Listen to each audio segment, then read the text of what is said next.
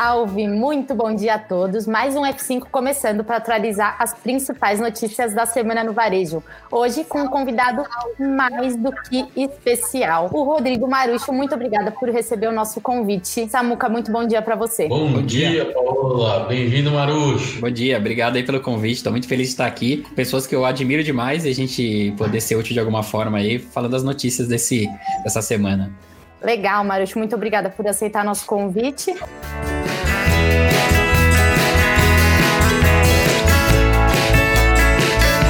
E Samuca, estamos juntos de novo aqui, mais um F5, sétimo episódio já. Vamos começar então com uma a notícia da semana, na verdade, né? O que temos esse domingo, Dia dos Pais, tão esperado. A intenção de compra online cresceu 142%. Marucho, e aí era esperado esse aumento? Eu acho que um pouco sim. É, a gente, as datas que estão acontecendo, datas comemorativas acontecendo agora em momento de pandemia, estão se valendo muito desse movimento de transição aí para o digital, né? Muita gente fazendo essas compras é, cada vez mais. E tem um, umas questões interessantes, né? A, a, previsão desse estudo aí que uh, 58% dos compradores aí que vão comprar agora online são novos. E isso é bem bacana, porque a gente está falando de realmente apresentar para um público novo o que é a alegria de comprar online.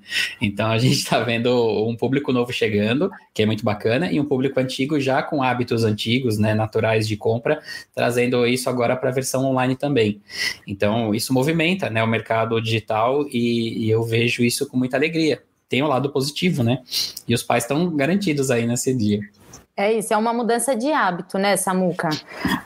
Bom, Paula, putz, é, duas semanas atrás a gente falou de uma outra pesquisa, né, na época foi da, da né, e ela já indicava o Dia dos Pais como uma das principais datas é, do ano para o e-commerce, né? Inclusive a gente falou de um negócio que, que ficou todo mundo intrigado, que o o Dia dos Pais no ano passado foi maior no e-commerce do que o Dia das Mães, e a Médios até falou que isso poderia acontecer esse ano de novo, né? E agora, uma nova pesquisa com uma excelente notícia aí de novo, dessa vez da Boa Vista, né? É, essa intenção de 140% comprando, né, online com, na comparação do Dia dos Pais do ano passado, sendo que 58%, como o Marucho falou, né, falam que vão comprar no, no e-commerce pela primeira vez, cara, isso mostra de novo que, que o e-commerce está bombando. Né? É isso mesmo. É, o que me deixou assim intrigada é que os hábitos não mudaram, na verdade, são os mesmos presentes. Então, eles falam que, em primeiro lugar, está vestuário e calçado com 45%, seguido de acessórios com 17% e perfumes com 16%. Então, é, a gente percebe também que, ao mesmo tempo que o mercado está crescendo demais, as categorias não mudam muito, né, Marucho? Elas seguem mais ou menos o mesmo padrão, né? Não tem muita coisa nova surgindo. É, o pai ganhando gravatinha, né, coitado, e meia. mas, mas o legal é que, assim, a, a, existe dentro desse universo ainda novas possibilidades. Por exemplo, a gente sempre sugere para os lojistas, é, quando a gente fala de presente, né, criar soluções mais mastigadas, né, para a gente poder presentear. Então, eu posso sim vender só o calçado, tal. Eu posso também vender um kit, é, alguma coisa assim mais especial ou até mais genérica, né, que facilita que, que o, o, o quem vai ser presenteado vai ter algo mais diferente do que só a gravatinha, né? Então, tem uma, tem uma questão dentro desse universo que eu estava pensando, que a gente está falando de hábitos um pouco diferentes, inclusive de uso, né? Então a gente fala de vestuário, mas é, tem muito a ver com vestuário de ficar em casa, né? Muita gente ainda segue em quarentena. Então talvez não, não vai ser um blazer agora, ou, ou talvez tenha uma transição dentro de cada categoria de produtos que talvez vão ganhar uma certa dianteira aí que não tinham no Dia dos Pais, mesmo nessa, nesse comportamento tradicional. Com certeza. Eu achei que ferramentas estariam entre as, essas categorias, né? Por as pessoas estarem em casa, então você fala, ó, oh, conserta aquela porta que faz barulho, aí vai lá o marido e conserta. Costuma ser mais assim, mas também não tá, né? É... Monta seu home office, né, agora. É, você, por exemplo, né, marido? É. É, mas uma coisa interessante é que 80% pretende gastar o mesmo valor. E, a, e no meio de uma crise, né? Então, isso é muito positivo para o setor, né, Samuca? É, sabe, Paula, que o que eu mais gostei, né, do, do, apontamento da Boa Vista é que a galera quer gastar igual, né, e mesmo aqueles que estão falando numa redução, a gente está falando de 5%, né, então é uma redução muito pequena pelo volume que cresce no número de transações. Então, ao passo que no número de transações a gente está falando de 140%, o cara que vai gastar menos está falando que vai gastar só 5% menos. Então, isso é muito legal, mostra que, que a galera está muito afim de presentear sim os pais, que já entendeu né, que, que o e-commerce é viável para isso. Eu lembrei, enquanto o Marucho estava falando, que quando eu entrevistei o Martin Spear no, no evento do fórum, né, uh, ele comentou um negócio muito legal, que ele falou que ele nunca tinha usado tanto chinelo na vida, né, e ele comentou que, inclusive, na hora em que ele estava ali transmitindo a palestra dele, ele estava de chinelo. Então, acho que vai muito nessa linha do que o Marucho falou. Os pais devem ganhar moletom, chinelo, roupas mais confortáveis aí esse ano. Com certeza. Muito Vocês bom. viram que é uma empresa japonesa desenvolveu uma camiseta, né, que é moletom Aqui para cima é uma camisa e embaixo é um moletom. Genial. Eu duvido Adoro. que tenha alguém com uma calça jeans agora, por exemplo, de mastreira. Eu duvido, mas tudo sapato.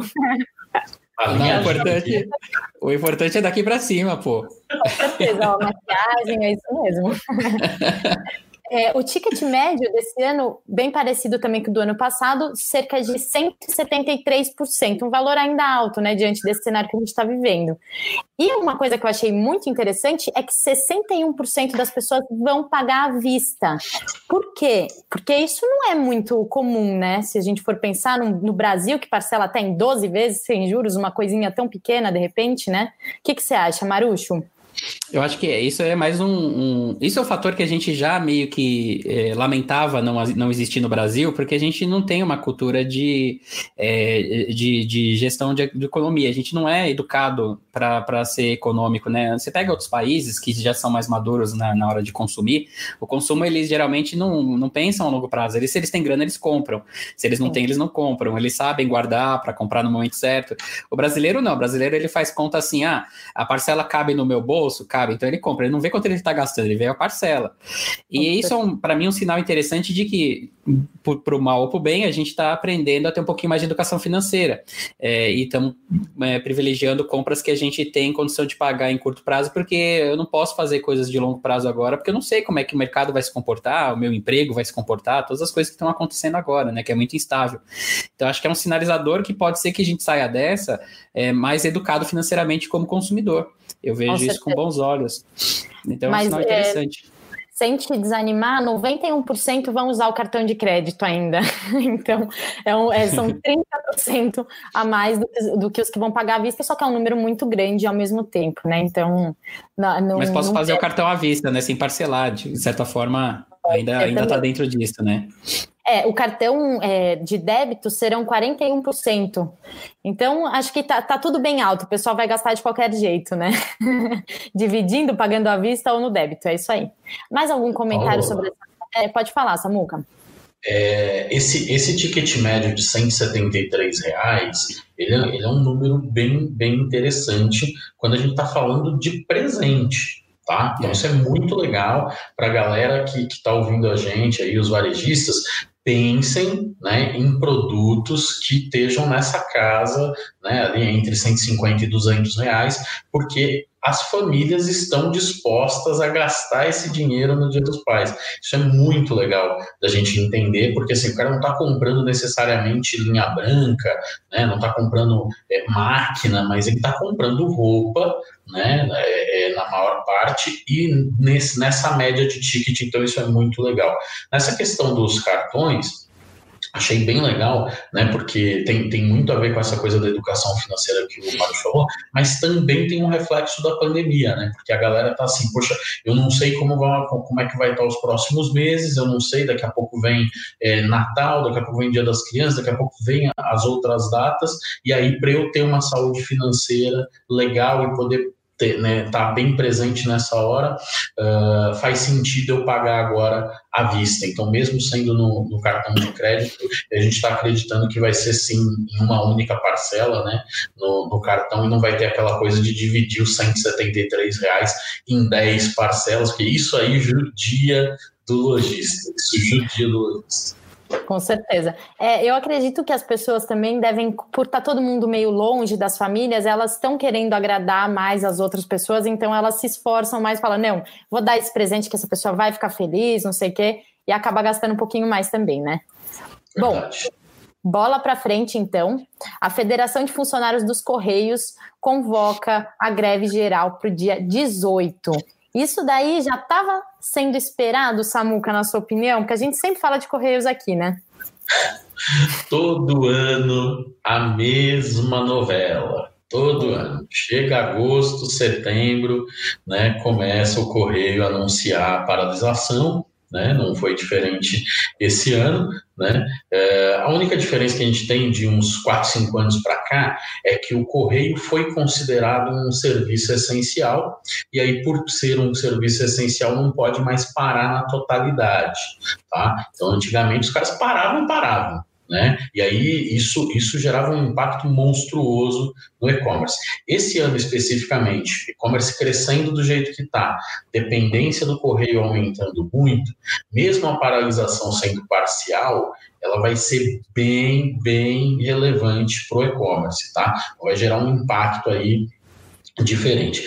É, uma coisa interessante é que esse ano, nos últimos anos, as reivindicações elas eram basicamente relacionadas a salário. E aí, esse ano, eles criaram outros pontos de reivindicação que têm a ver com segurança, né, máscara, luva, né, para poder lidar com, com tudo que eles estão, com as encomendas, né, e também as, aquelas relacionadas à higiene, né, sabonete, álcool em gel, de, é, desinfecção das agências e dos carros, né, das entregas, é, e aí a também dos trabalhadores, que é uma coisa que não está acontecendo. Para o varejista, esse, esse ponto é muito importante, porque é um alerta, né? Precisa ter contingência, tá? Então, assim, ó, quem não bolar uma contingência agora, quando o correio parar, mesmo que parcialmente, vai ter impacto. A gente já tinha comentado semanas atrás aqui que a gente já estava com prazos maiores de entrega, né? Uhum. E aí com essa paralisação, essas paralisações elas costumam durar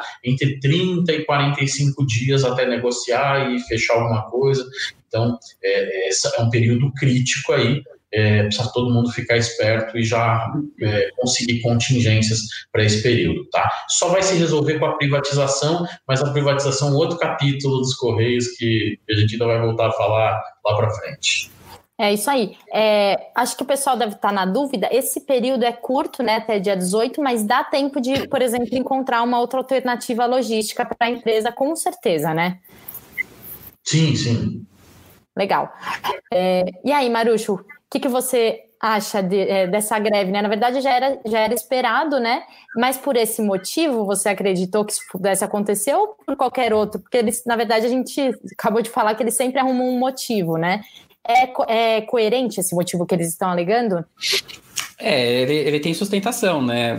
Assim, ele, é, bom, dentro do, do, do, calendário de varejo, né, do online principalmente, a gente sempre já prevê, né, a greve dos correios, né? Ela também está na sazonalidade nossa, é, é do jogo. É, e, e e obviamente, e tem que, que bom que eles tomaram a decisão de ser dia 18, né? Pelo menos não agora para impactar no Dia dos Pais, né? Porque a gente está falando do crescente que vai ter agora, menos mal, dos males o menor. Mas tem uma questão interessante, é, é, essa questão de saúde, ela, ela pega bastante, é um baita no argumento. O sindicato está muito bem nessa jogada, ele soube jogar uh, o assunto, porque aí ele tem o apoio da, da, da, população, né? Porque as pessoas vão ser solidárias. Poxa, eu tô aqui, tem uma, um complexo de culpa, eu tô aqui em casa, recebendo tudo em casa, mas esses caras estão ali vivendo e, poxa, os Correios não dão nem o álcool em gel pro cara, não estão nem pensando nele, tadinho, tem que fazer a mesma greve. E aí a gente, então ele consegue o apoio da massa ao mesmo tempo, então isso tudo acaba é, é, estando muito bem embasado. E com a argumentação de que é, eles, o, os Correios não estão cumprindo com o acordo que vi, vai vigiar até 2021, né? Então eles estão é, eles estão no direito de reclamar porque as coisas não estão acontecendo como estavam planejadas e acordadas. Enfim, a, é, a, gente só e tem que ir nessa linha que o Samuca falou, né? Já, antecipação, é, já achar alternativas e contar também com, em última instância, também com a, a solidariedade do público que já vai estar do lado dos Correios de alguma forma, também para compreender né, eventuais atrasos e tudo mais. A gente pode usar isso no nosso atendimento também essa possibilidade. Olha, é, a gente fez o nosso melhor, mas de repente não só dependia de nós, né? O, o Correio você viu, né? Você está vendo que está na mídia, eles estão em paralisação, então a gente está retomando. E quer dizer, você tem algum contraponto aí de argumentação também para gerenciar qualquer crise com seus clientes, né? De qualquer forma. Com certeza. E eles colocam o cliente também, né? Tipo, é uma negligência com os funcionários e com o cliente. Então você. A gente pega o pacote assim mesmo, né? Meu Deus do céu, cadê o álcool para passar? Então você pensar que eles não estão tendo esse tipo de cuidado, realmente realmente é bem desagradável, né, para todo mundo, para eles e para nós. Pode falar, Samuca, desculpa. Tem, imagina, tem, tem uma coisa interessante aí, né, dentro do que o, o Maros falou e você complementou, né, é que, por óbvio, a gente está num momento diferente, né, e, e, o Correio, né, poderia se antecipar, aí, lógico que poderia, entendeu? Agora, não faz, entendeu? Aquela coisa do transatlântico que se eu preciso é, contratar um novo serviço, fazer um pedido de compra novo, isso tem que passar lá num monte de autorizações, não sei o quê, e aí um negócio que era para se resolver na mesma semana demora meses, né, para se resolver. A gente viu isso uma vez, o Mário vai lembrar disso, 2016 lá, uh, é, tem, tem uma unidade dos, dos Correios no Rio de Janeiro, né, que, que gerou é, uma série de comentários que ela chama Benfica, então a galera brincava que todos os bens que chegavam lá, lá ficavam, né? Se chegar em Benfica, lá fica.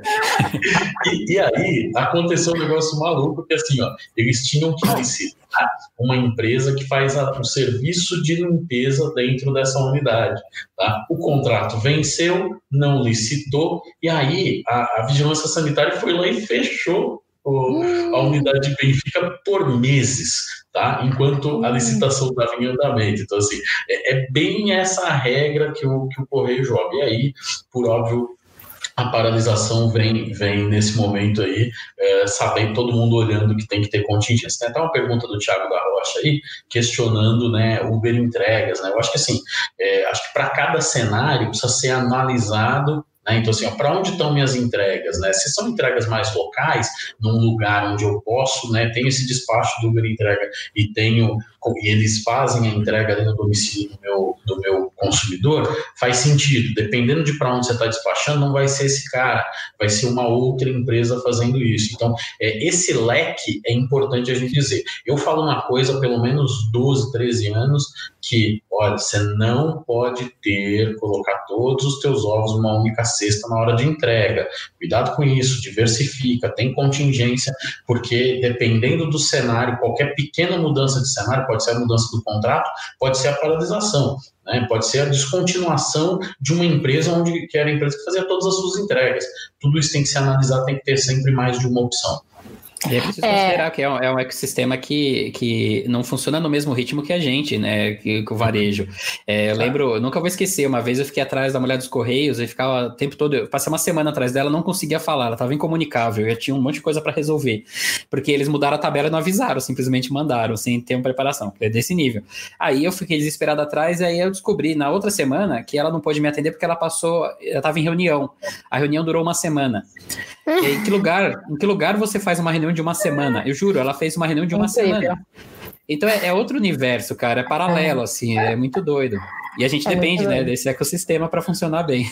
2000, 2018, 2018, eu dei uma aula de 40 horas para 25 executivos dos Correios, aqui em São Paulo, na unidade da Vila Leopoldina, né? É, executivos que só vendem para empresas de e-commerce. E aí eu fui lá e passei 40 horas explicando para eles o que, que era um e-commerce.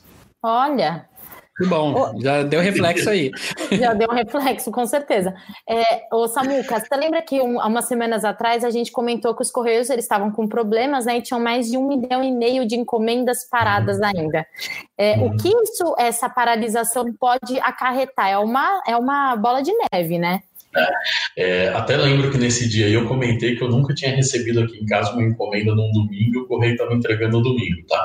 Continua. Essa semana eu recebi outra entrega no domingo, ou seja, as coisas ainda não estão em dia, é, não estão conseguindo suportar a quantidade que tem, e aí a paralisação acontecendo, essa coisa se agrava sim. Tá? Então tem, todo mundo tem que ficar bem, bem ligeiro com, com esse negócio. Teve um marketplace aí nesses meses que, por conta do fechamento, né, naquele período que as agências, muitas agências de franquia estavam fechadas, ele criou pontos de coleta dele dele, desse, marketplace, porque já que a agência estava fechada, o lojista podia entregar para ele e ele levava para o centro de processamento do, do correio. Então, assim, esse marketplace teve essa iniciativa para poder gerenciar. Talvez ele repita isso agora, durante a paralisação, mas a gente está falando de um cara fazendo isso num ecossistema que depende de muito mais é, iniciativas desse tipo e também do lojista não deixar tudo para a última hora e não, ah, não, agora que paralisou, eu vou começar a procurar qual vai ser a alternativa. Não, eu já tenho que resolver isso agora. É isso aí. Algum comentário, Marucho? Bora bola para frente. Bola para frente e muita fé. É isso aí. Bom, é, um, um, estudo feito pela consultoria, consultoria Boa Nerds e, e, Companhia disse que a Pix reduzirá os pagamentos em dinheiro pela metade do que é hoje. Como isso é possível, Marucho? Bem bacana, porque a gente está para lançar uma nota nova, né? É, é verdade papel bem forte aí, né? A gente não para. Mas, a, mas o lance é, é, eu acho que é uma, uma transição natural. Se a gente olha para outros mercados mais maduros, se você pegar a ponta e o extremo disso, que é a China, que não se tem nem cartão de crédito mais como hábito natural de. Até o plástico já está indo embora, né? Então imagina, a gente ainda está mais arcaico com o dinheirinho. É, eu acho que faz sentido acho otimista, porque a gente está falando de desenvolvimento de hábitos e hábitos não são assim tão rápidos nesse sentido. E tem uma questão também estrutural do Brasil. O dinheiro ele não é rastreável. Então muita gente vai permanecer movimentando moeda porque faz sentido para muitos mercados. Não vamos citar nomes, mas a gente sabe como a coisa funciona. Então, é, moeda segue forte no Brasil por várias questões. No Pix você tem rastreabilidade né, da, da transição, da transação, você sabe de onde veio o dinheiro, para onde vai. É, isso incomoda muitos grupos, infelizmente. Então, eu não sei se vai ter uma virada de jogo tão grande, mas eu estou super otimista que isso aconteça.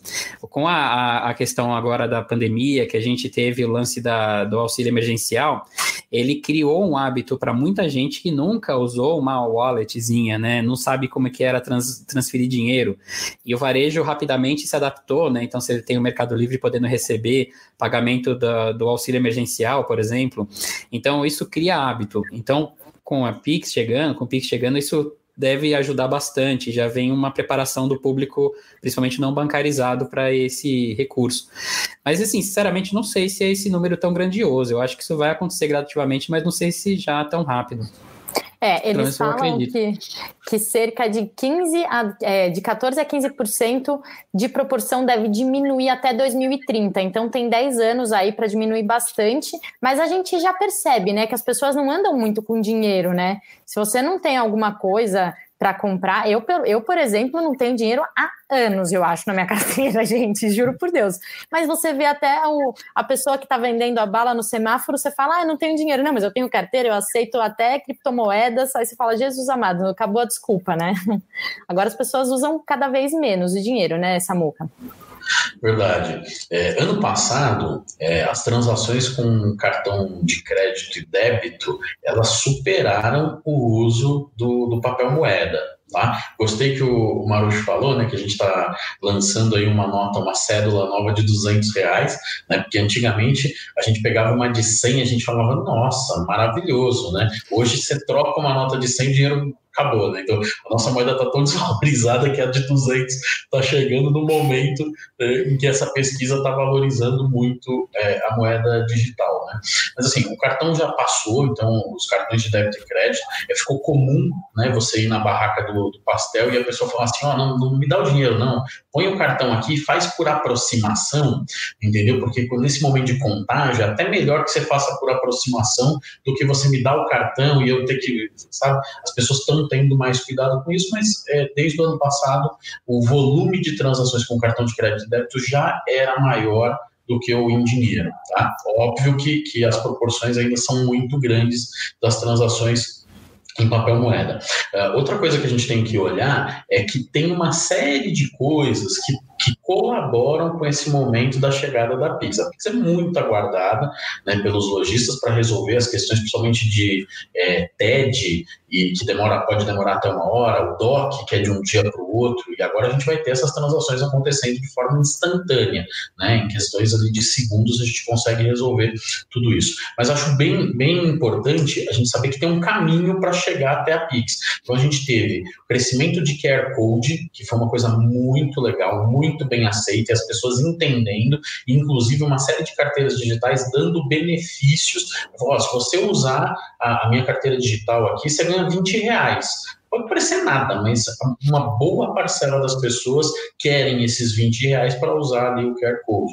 Né? Os cartões incentivando ali, ó, usa o pagamento com QR Code que a gente vai te dar mais pontos no teu cartão. Então, tudo isso acho que vem colaborando para esse momento o estudo fala em 30, em, em 10 anos, até 2030, né? Então a gente tem 10 anos pela frente para ter uma, uma guinada, mas eu acho que de toda forma uh, isso tá tem um caminho muito interessante para as transações terem mais lastro, né? Que é uma coisa que o Mário é, comentou aí, nem todo mundo está afim que tenha, mas é, é, necessário, né? E o segundo ponto é para que as transações se tornem mais simples, né? Então, o cara conseguir, por exemplo, o cara pede uma transação ali no Pix e, e ele é um bandido, né? É, a chance de você conseguir estornar é muito maior do que quando ele leva o teu dinheiro que estava na carteira, e aí você não tem como fazer o estorno. Então, esse lastro, ele, é, ao longo desses próximos 10 anos, ele vai se provar como uma coisa bem importante para o dia a dia das pessoas. É, sem contar que existe uma redução de custo e uma maior agilidade nisso tudo, né? É, eles citam, né, nesse estudo, que num cenário conservador, em 2030, os pagamentos instantâneos movimentarão um montante de 831 bilhões de reais, ou cerca de 15% dos 5,6 trilhões estimados a serem movimentados no consumo privado. É muita coisa, né? E a gente vê é, o quanto de dinheiro é movimentado, independente das formas, né? Então, é muito bacana. Mais algum comentário sobre esse assunto? Ah, eu adoro a ideia de que a gente vai poder ter uma menor dependência do boleto também para vender no e-commerce B2C. Nossa, Isso vai ajudar demais. Você poder ter o dinheiro em segundos na conta. É o débito que a gente sempre sonhou que existisse, mas que nunca funcionou, né, direito. Agora numa versão que, que faz sentido e que a, a gente tem uma garantia, né, uma redução de fraude, uma garantia bacana de, de que a gente vai fazer bons negócios com um fluxo de caixa interessante. Então, eu não vejo a hora de, de a gente começar a colocar isso para rodar dentro do comércio eletrônico vai ser muito bom. Vai ser. É, e fora, fora nessa linha, né, é, aproveitar o gancho do Marucho, é, o custo, né, porque hoje com a quantidade de intermediários que a gente tem numa transação, seja ela de boleto ou de cartão de crédito no e-commerce, né, tem um, um, pedaço interessante do dinheiro que vai para a mão de terceiros, e com o Pix a tendência é que as taxas sejam realmente menores, porque você tem menos intermediários nessa cadeia, então eu acho que tudo isso ajuda muito, né, para pro, os negócios negócios, onde no momento que a gente está de crise, as margens são pequenas, né, quando você tem essa redução é bem importante. O, o meu susto, já, já falei isso aqui acho que umas duas vezes no programa, uh, só é os caras lançarem isso às vésperas da Black Friday, tá? Então, acho que a gente vai ter aí uma, uma, Black Friday assim com uma experimentação bem grande desse negócio. Não sei se vai funcionar da forma como esperado, mas se funcionar, a aderência vai ser muito boa. Legal. É isso Vai aí, vamos emoção. esperar. Vai ser sempre, né? Não tem graça. Bom, bola para frente então, vamos falar de Instagram. Finalmente, eles lançaram a opção Shop no Brasil. Era um momento muito esperado, né? Porque todas as outras redes sociais já estão no, nesse meio. Eles já tinham dado um passo de colocar as tags nos produtos, mas agora você consegue, com um clique ali, comprar por ali mesmo. O que, que isso significa para o mercado, Samuca? Um passo grande? Ó, o, o, vou fazer um gancho aqui que o Tardelli falou, né? Do, do nosso livro aí, ó. Olho no peixe, outro no gato. E, e até, até faz, falando disso, é, é, é, importante a gente citar que no livro a gente fala muito sobre social commerce, né? Como, como as pessoas estão ansiosas como as empresas estão ansiosas por essa coisa de eu iniciar a transação no Instagram e concluir a transação no Instagram, quer dizer, passar o cartão dentro do próprio aplicativo, dentro da própria rede social, né, fazer toda a conversão e gerenciar uh, to, todos os, a, toda a jornada ali dentro do, do próprio aplicativo. Então, uh, no mundo isso já é sucesso, né? O Shop, né? O botão Shop no Insta no mundo já é sucesso e agora estava muito aguardado no Brasil e chegou. Uh, a, gente, a gente tem que lembrar que por trás disso tem um pano de fundo, né? Né? Nessa história toda, tanto do Shop quanto do Lojas, né, que é uma espécie de marketplace do Facebook, né, uh, que tem por trás a Libra, né, que é a rede de pagamentos digitais criada pelo Facebook alguns anos atrás, né, que, que coloca o Facebook né, numa cadeia de novos serviços, né, é, que é bem importante. Então, você vai poder transacionar em várias moedas, em, em vários é, tipos de pagamento, mas sempre usando um serviço que é, está ali por pano de fundo, que é a Libra. Então, o Mark sabe ganhar dinheiro, né? É, e eu acho que vem, vem um momento muito legal, porque não só facilita para o lojista e para o consumidor, mas consolida né, a rede de, de pagamentos do Facebook. É isso. É, e eles pretendem continuar adicionando alguns recursos de compra no aplicativo. É, o interessante é que, mesmo sendo o mesmo dono, né, Facebook, Instagram, cada um tem uma forma diferente de atingir o público. Então, a imagem, por exemplo, do Instagram é, ela vai ter que ser muito mais pensada, né? Porque é um aplicativo de fotos, então eu acho isso legal falar para o pessoal, porque não é o mesmo conteúdo que você posta no seu Facebook que você vai postar no seu Instagram e ter o mesmo resultado. É, o que, que você acha disso, o Marucho? Eu acho que demorou, né? A gente tem uma ansiedade muito grande de, de fazer negócio por outros meios, né? E ele mexe na estrutura base do mercado de plataformas, por exemplo, né? Você, a gente tradicionalmente, né, que está há algum tempo no e-commerce, a gente lembra, ah, preciso montar um e-commerce, vou preciso de uma plataforma é, cada vez mais eu preciso menos, talvez, só desse recurso ou desse recurso, né?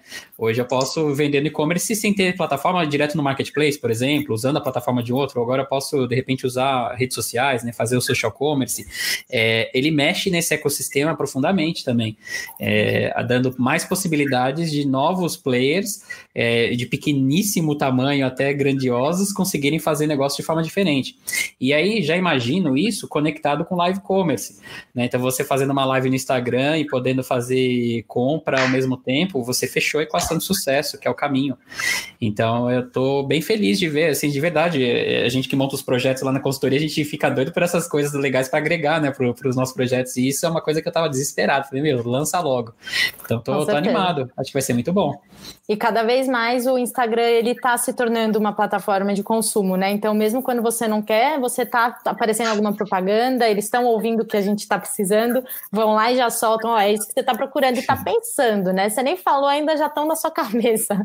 Mas é isso, é, essa, essa evolução para o Instagram estava realmente sendo muito esperada e aí chegou finalmente. Fala, Samuca. É. O, o, legal, você falou agora uma coisa interessante, é que é, você pensou, falou e aquilo já aparece para você, já está na tua cabeça. Agora já vai aparecer no teu carrinho. Tá? Então, assim, isso muda tudo, isso muda tudo na jornada de consumo. Tá? Tem que lembrar também que, paralelo ao shopping do Instagram, a gente tem a questão do WhatsApp Pay né? Então, tudo isso se tornando, então você tem, ao mesmo tempo, você tem lojas, que é uma espécie de marketplace do Facebook, você tem o shopping no Instagram, e você tem lá o pessoal discutindo, né, se libera ou não libera uh, a funcionalidade do WhatsApp Pay.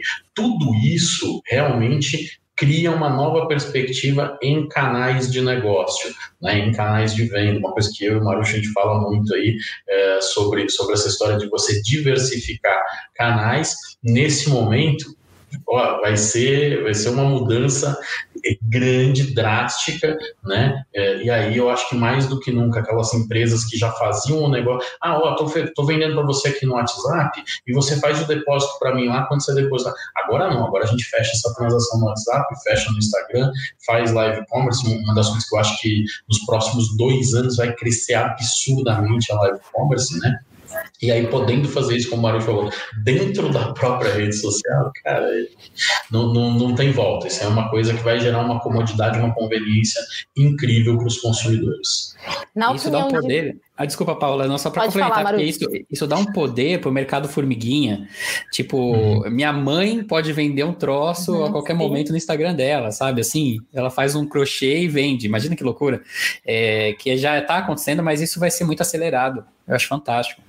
É, isso, isso acaba distanciando, entre aspas, cada vez mais varejista da plataforma, né? Que dá medo. Ai, meu Deus, eu tenho é, que plataforma? Será que eu sei mexer? E isso deve incomodar até as empresas de plataforma, né? De alguma certa forma. Tipo, bom, o Instagram tá, tem uma forma de comprar, as pessoas estão indo direto lá, já tem uma página e acaba distanciando, querendo ou não, um pouco de plataformas. Vocês concordam? O, até tem um comentário do Emerson Duarte que ele já definiu que plataforma virou commodity, tá? E o mercado está olhando isso mesmo. Assim, ó, é, eu, eu, venho contando aí há algum tempo para o mercado, né, que tem todo um, toda uma evolução do mercado e plataforma teve. 10 anos atrás, consolidou, né, hoje tem um número de ofertas gigante, você tem plataformas que dependendo do teu negócio, você coloca para funcionar o teu e-commerce no mesmo dia, né, e aí depois você tem que lidar com engajamento, tração, com audiência, retenção, você tem que lidar com tudo isso para fazer as coisas funcionarem. Nesses mecanismos onde as conversas são muito mais diretas, as interações são muito mais próximas, o relacionamento no Instagram, no Facebook e, e no WhatsApp são muito mais próximos. Então, é, é, isso realmente faz com que as plataformas, nesse momento, tenham que repensar né, uma série de coisas, uma série de funcionalidades que elas têm. Elas têm um back muito importante que pode ser, inclusive, usado para segurar o túnel, né, o, Order Management System, o OMS, o túnel, onde vão passar todos os pedidos de qualquer um desses canais. Poderia ser feito para ajudar uma série de outras coisas que existem por trás de um e-commerce, né, em back-office. Mas a plataforma por plataforma, estou com Emerson, virou commodity. É, e elas distanciaram numa coisa que, que poderia ser uma saída e deve ainda pode ser uma solução, é focar em dados, né? Inteligência de negócio. O lojista que usa uma plataforma, ele não tem da plataforma um feedback, na maior parte das plataformas, que ensina ele a ser mais produtivo na venda. Não tem assim, olha, esse num relatório, por exemplo, minimamente que fala assim, cara, não tem gente acessando esse produto aqui, faça algo. Se a plataforma fizesse isso, ou a maioria fizesse isso, você já gerou, agregou valor. Mas hoje nem isso é, é uma grande vitrinona que eu eu opero inteiro no RP e ela fica ali só botando produto e promoção. E, e isso é commodity, isso é muito trocável por qualquer outro canal ou qualquer outro sistema.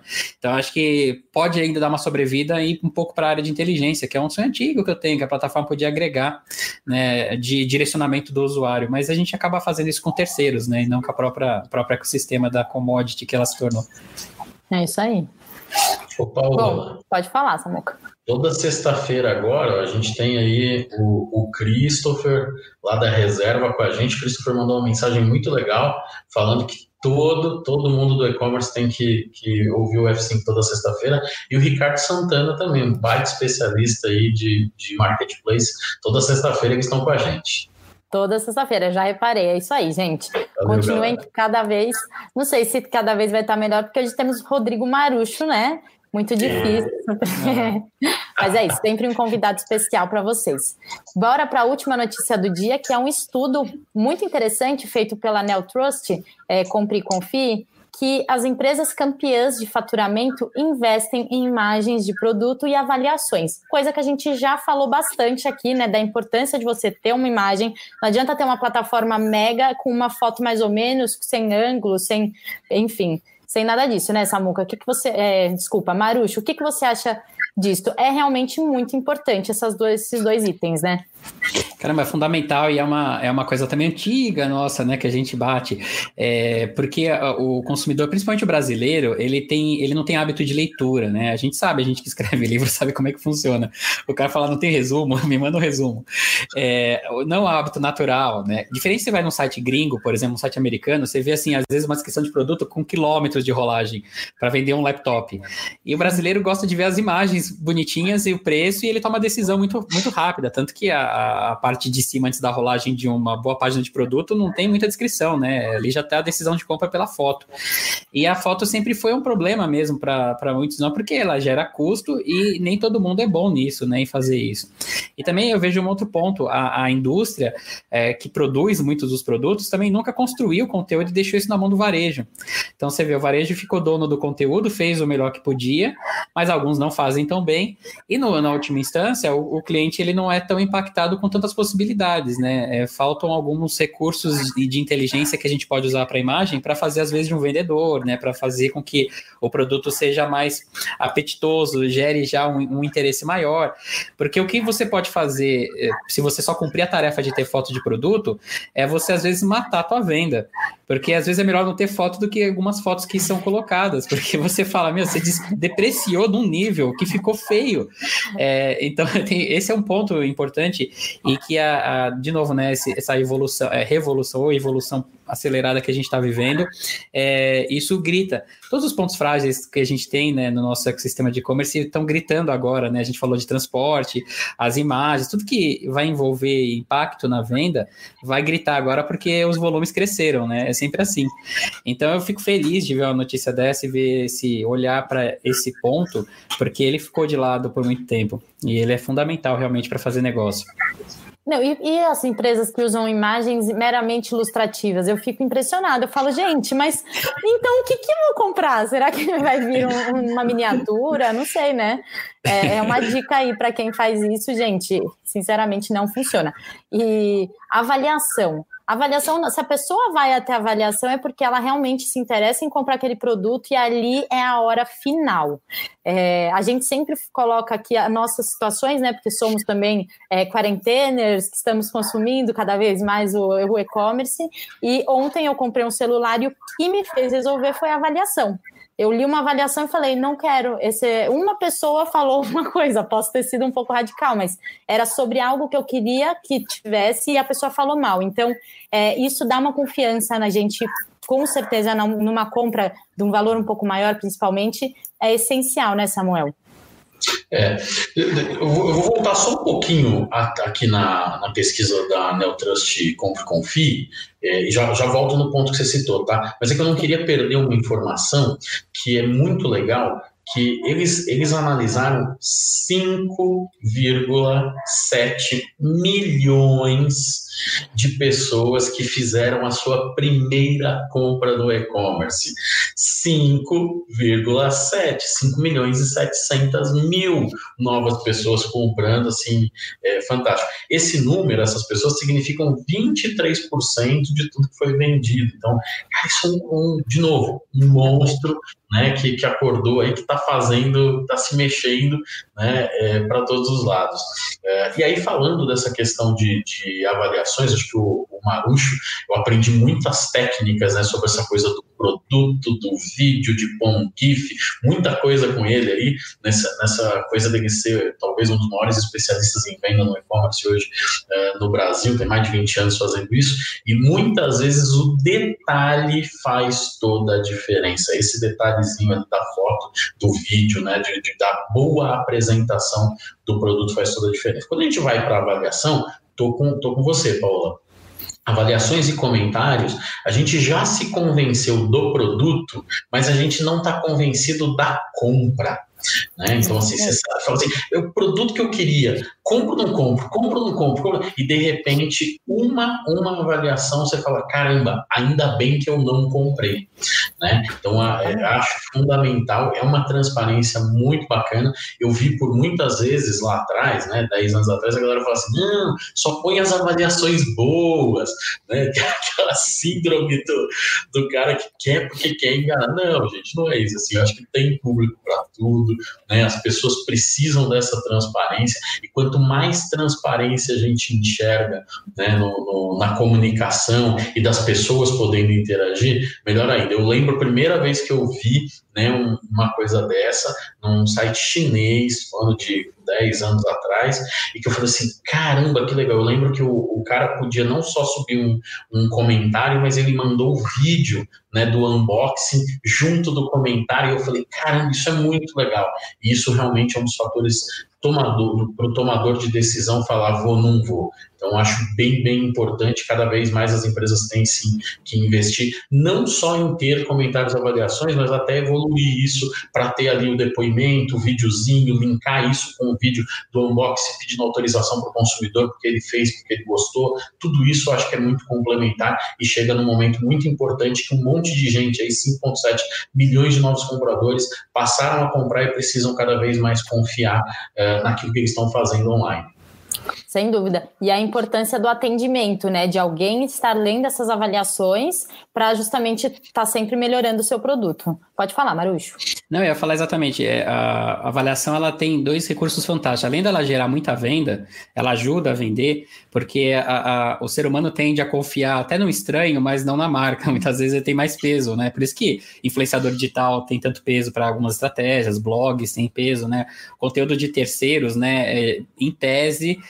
tá mais descompromissado com, com um viés assim diferente, né? O cara confia. A outra questão é que assim é um feedback importante para o lojista melhorar o seu serviço. É, o, o, tom do que vem nas avaliações ajudam a melhorar a, a forma de, de marketear isso, né? Será que eu estou colocando as informações que precisam? Então, por exemplo, a gente usa muito uh, o conceito de as dúvidas do cliente. Tem dúvidas que elas devem a, a melhorar, uh, devem gerar uh, melhorias na descrição do produto. Então, se o cara está perguntando isso e muita gente está pontuando isso, isso precisa ser explicado em outros pontos que não estão abertos.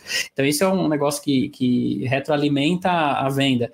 E outro ponto, né, pegando o gancho no que o Samuca falou sobre as avaliações negativas, que é um receio, né, de todo mundo. Ah, mas vai queimar meu filme e tal.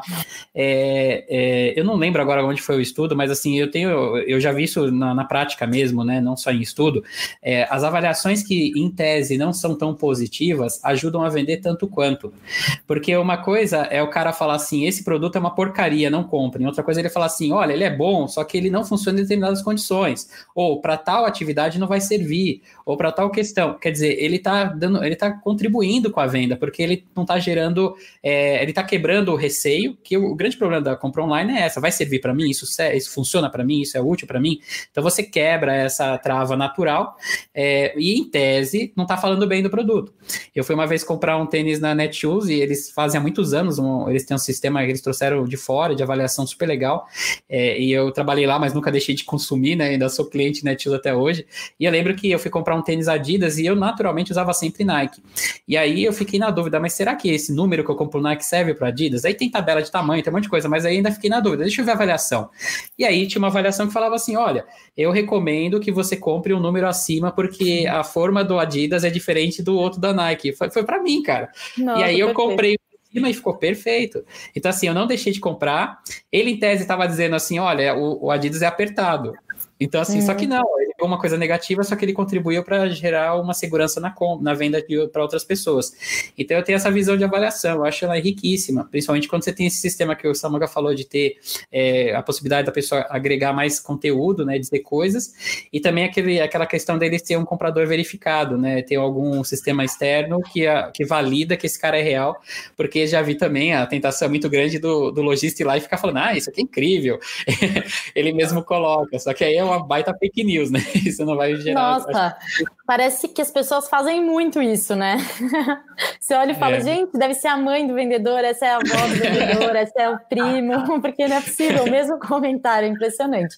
É. Eu achei interessante que nesse estudo é, eles eles falaram coisas que a gente já sabe, como, por exemplo, esse crescimento contínuo do varejo digital, né? Que se tornou oportunidade para quase todos os setores. Alguns conseguiram usar de formas positivas, mas outros não conseguiram lucrar tanto nesse momento de transformação, e isso acabou é, trazendo muito prejuízo nesse período, houveram muitos, é, muitos e-commerces que não conseguiram sobreviver, Samuca, você tem essa informação? É, tô, tô, terminando um artigo aí, o Gustavo tá online, já, já vou contando, tá, Gustavo? Terminando um artigo falando um pouco disso, acho que semana que vem eu mando para ele. Mas, infelizmente, infelizmente, tem muitos e-commerce que estão sofrendo, tá? Então, lembra que a gente falou agora há pouquinho de Dia dos Pais, muita venda de vestuário, tá? Agora, o Marucho defendeu que o tipo de vestuário vai ser diferente esse ano. Tá? E, e aí vou até usar um exemplo que ele deu. É bastante provável que terno, né, costume, nesse Dia dos Pais venda menos do que no ano passado. Tá? Então, o que está que, que tá acontecendo com uma boa parte eh, das empresas? Né? Eh, elas estão precisando se reinventar, inclusive no mix de produto. Tá? Então, assim, não dá mais para fazer o mesmo, não, não, não, tem, não tem espaço né, para fazer o que a gente fazia nos últimos 20 anos. Eu já contei uma outra vez isso, vou contar agora. Eu sou consumidor de uma baita marca aí de, de moda uh, masculina, os caras são gigantes no mercado, né? Mas os caras, eu, eu pessoalmente falei algumas vezes com eles sobre eles terem iniciativas digitais, e eles dizem, não, não, nosso negócio vai bem, o cara quer vir aqui, ele quer que a gente faz a barra para ele, ele quer fazer o ajuste da manga do, do paletó, então deixa assim, tá tudo certo, não precisa. E agora, agora, quando começou a pandemia, né, eles estavam acostumados nas redes sociais a todo dia falar de produto, produto, produto, chamando as pessoas para as lojas. As lojas estavam fechadas e eles não tinham o que falar. E de repente eu comecei a ver eles colocarem nas redes sociais lá um monte de coisa tipo: ah, ah, vamos explicar para você o que é um podcast. Sabe assim, ó, sem o menor cabimento. Os caras estavam perdidos, tá? E infelizmente tem muita empresa assim. O cara vendia determinado tipo de equipamento equipamento pesado, por exemplo, e a galera não está investindo nesse momento nesse tipo de compra, tá? Diferente do que o Marucho a gente falou um pouquinho nos bastidores, de que muita gente decidiu fazer coisas em casa. Então, muita gente foi comprar tinta, né? E a própria pessoa pintou ali uma parede que precisava, né? Instalou um móvel, uma prateleira, né? Então, assim, as empresas que entenderam que o comportamento do consumidor mudou, elas estão mudando o mix para atender esses novos comportamentos. Isso está fazendo diferença. O cara que não se reinventou, ele está ficando fora dessas categorias aí, as top 20 lá, que o estudo fala, ele está ficando fora dessas categorias, porque ou ele está fazendo uma coisa muito genérica, ou ele está fazendo uma coisa que não tem atratividade para esse momento que a gente está vivendo. Sabe o que é. grita agora, Samuca, só como complemento? A, a gente fala sempre né, da ideia do, da marca ela ter um propósito muito claro, né? Uhum. Qual que é a dor que eu resolvo no mercado para o meu cliente? O que acontece é que grande parte, infelizmente ainda, grande parte dos varejistas, eles são drivados pelo produto que vendem. Então, o que, que é. você é? Ah, eu sou uma empresa de, de sapato. Eu vendo sapatos. Uhum. É, e eu gosto muito daquela frase do Tony, né, da, das apps, que ele sempre falava assim: a gente é uma empresa de serviços que por acaso vende sapatos. Ele tinha muito mais amplo o, o, o escopo dele de atuação, e isso possibilita uma mudança de, de rumo para mix, por exemplo, muito rápida, porque eu não deixo de estar no meu core, eu continuo ainda resolvendo um determinado problema de uma população, é, mas eu estou agora entregando essa solução através de um outro produto. O produto não pode definir o negócio que eu tenho, ele é só um meio para entregar um propósito mais profundo. E esse é o momento da gente revisitar isso. Se a gente não tem isso claro, a, a gente perde o, o, o, foco. Quando eu trabalhei na Stock, a gente falava, né, que a gente não vende sapato também. Eu aprendi com o Tony, né? Então a gente não vendia sapato, a gente vendia soluções de autoestima, de empoderamento feminino, de bumbum empinado, de beleza, uhum. qualquer coisa, menos sapato. Tanto que nosso indicador era observado em número de sonhos que a gente ajudou a realizar, mulheres felizes que a gente fez no mês. É, isso ajuda porque quando a gente precisa ter uma transição, e se o sapato acabar? E se não é mais moda usar sapato, agora é outra coisa, mas a gente precisa reinventar o mix e falar o que, que eu continuo ainda levando autoestima, levando sonho. Então, mas eu posso posso vender maquiagem, amanhã eu posso vender, percebe? Eu tenho flexibilidade, jogo de cintura, e não é estranho para o consumidor, porque eu continuo uhum. resolvendo a mesma, mesma dor, só que de formas de entregável diferente. Esse é um convite e é importante, mas é, é, é, é um aprendizado para todo mundo, né? Fazer esse movimento rápido. É, nem todos conseguem, infelizmente, né? Mas é um processo natural de seleção aí de mercado. Subiu, subiu um comentário aí do, do Juliano é, falando a respeito do fórum, achei perfeito, assim, caiu como uma luva, né?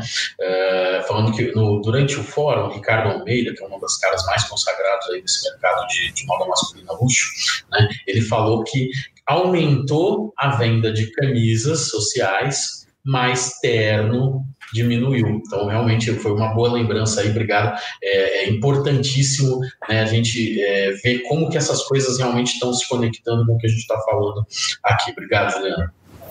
É, é, esse negócio de avaliação, muitas vezes, é, eu que sou consumidora de e-commerce, recebo um presente com um bilhete em cima. Por favor, você pode me avaliar? Então, isso é muito interessante. A gente realmente fala, poxa, eu, eu comi um bolo tão gostoso, eu vou avaliar ele, né? Porque foi, foi positivo. E quando a gente tem uma experiência ruim, também a gente faz questão de avaliar, né? Então, é essa segurança que, na verdade, é uma. É, uma. Na verdade, são dois clientes se ajudando, né? Como a gente estava falando. Então, você fala uma coisa, o outro vai, vai lá e fala assim: bom, é sincero, essa é uma pessoa comum, normal, que também comprou o mesmo produto que eu. Então, isso é muito importante. É... E tem um hackzinho, Paula, só para contribuir, Pode tem um falar. hackzinho que a gente fazia é, da avaliação, porque o que acontece? Você precisa de uma boa desculpa para poder abordar o seu cliente, né? E ela tem que ser positiva, não pode ser aquela coisa chutando a porta e falando assim, ah, oi, eu tô aqui. Então, a avaliação ela é uma excelente desculpa para ser relembrado, porque ela acontece depois que o cliente já está com o produto, que ele já consumiu, só que eu quero que ele lembre de mim. Então, a gente, eu já, já trabalhei em lugares que a gente mandava avaliação estrategicamente, depois de 20 e poucos dias, é, calculando mais ou menos quando que o cartão do cliente provavelmente já tinha virado, quando a fatura já deve ter chegado. Então aí eu falava, oi sumido, eu tô aqui, quero saber o que você achou do produto. Mas o que acontecia, a gente media, é além de a gente ganhar mais avaliações, a gente também tinha recompras, porque esse cara já estava apto para o consumo de novo, tinha tido uma experiência bacana, então eu tinha a desculpa ideal para não parecer chatão e ficar empurrando propaganda para ele. Era indiretamente eu vendia. Então pode ser um requisito para a galera usar também. A avaliação é boa para isso também, para ser lembrado, né? Com certeza. É, e, e, isso, isso gera retenção de um jeito maluco, né? Porque é, é você pedindo para ouvir a opinião do cara, respeitando aquela opinião, publicando a opinião, mostrando para ele que você pode melhorar. Essas coisas se conectam de um jeito muito legal e, e criam essa sensação de que o consumidor ele é realmente o centro das estratégias. A gente fala isso todo dia, né, Marujo? O consumidor tem que ser o centro das suas estratégias. Eu acho que é, é pessoal está começando a entender o caminho. Ainda bem. É sobre ele, não é sobre nós, né? O Rogério Orian mandou uma dúvida que eu achei bem interessante. Se avaliações e comentários nas vendas B2B também são positivas. Você sabe que no cenário do B2B, as avaliações elas tendem a ser muito mais legais tá? Porque como tem um relacionamento, o B2B ele preza muito essa coisa de empresa para empresa. O consumidor final às vezes dá uma avacalhada, a gente sabe que tem os haters, tal, e, e às vezes você tem umas coisas lá que até chateiam. E, e no B2B é muito legal, porque como é uma relação de empresa para empresa, as avaliações tendem a ser muito técnicas, tá? Então o cara que comprou, ele, ele consegue te dizer a minúcia do que ele está tentando né, expressar, não é só sentimental, tem muita minúcia, e eu particularmente já comprei por conta disso, já comprei no B2B por conta disso, que eu falei assim, poxa, será que tem esse detalhe? E aí fui lá olhar as avaliações e fazia muito sentido, porque tinha um cara lá, e esse cara é um especialista e ele deu a opinião dele. Então, eu gosto muito né, do, quando o B2B usa avaliações. Legal. É isso aí. É, é a compra especializada, né? Eu acho que ela fortalece demais o, o, a relação de compra. Ela é técnica, né? A maior parte das avaliações são técnicas. E aí sim, é muito poderoso como isso se retroalimenta para a força de vendas. Porque as avaliações dão feedbacks que geram novas estratégias comerciais, novas abordagens da coisa. Né? É, é demais. O B2B funciona demais. Legal. Gente, Acho que encerramos o nosso F5 de hoje. Vocês têm mais algum comentário para fazer? Samu, Camarucho? Eu queria só agradecer aí, eu acabei de ver o professor Guilherme Matsushita, um grande amigo meu aí, de mais de 10 anos. Muito bom ter você aqui, cara. Obrigado, queria agradecer a todo mundo. Marucho, Obrigado, cara. Sem palavras para agradecer você ter aceitado nosso convite. Muito obrigada. Volte sempre. Assim que você quiser voltar, é só avisar que a gente coloca você de novo com o maior prazer, sempre com comentários pertinentes e agregando para o nosso F5. Samuca, muito obrigada pela sua participação também, meu parceiro. E semana que vem estamos de, no de novo ao vivo, 11 horas da manhã. Esperamos todos vocês para se atualizarem e começarem o final de semana com assuntos bons para falar com seus amigos online, hein, gente? Em casa. É isso aí. Valeu, pessoal. Obrigado, gente. Valeu, gente. Não deixa de se inscrever aí no canal, segue o Marucho, arroba Rodrigo Marucho, segue a gente aí, compartilha com todo mundo, tá bom? Pra gente trazer uma galera aí para esse conhecimento tão legal que tem sido todas as sextas. É isso aí. Obrigada, gente. Beijo. Valeu.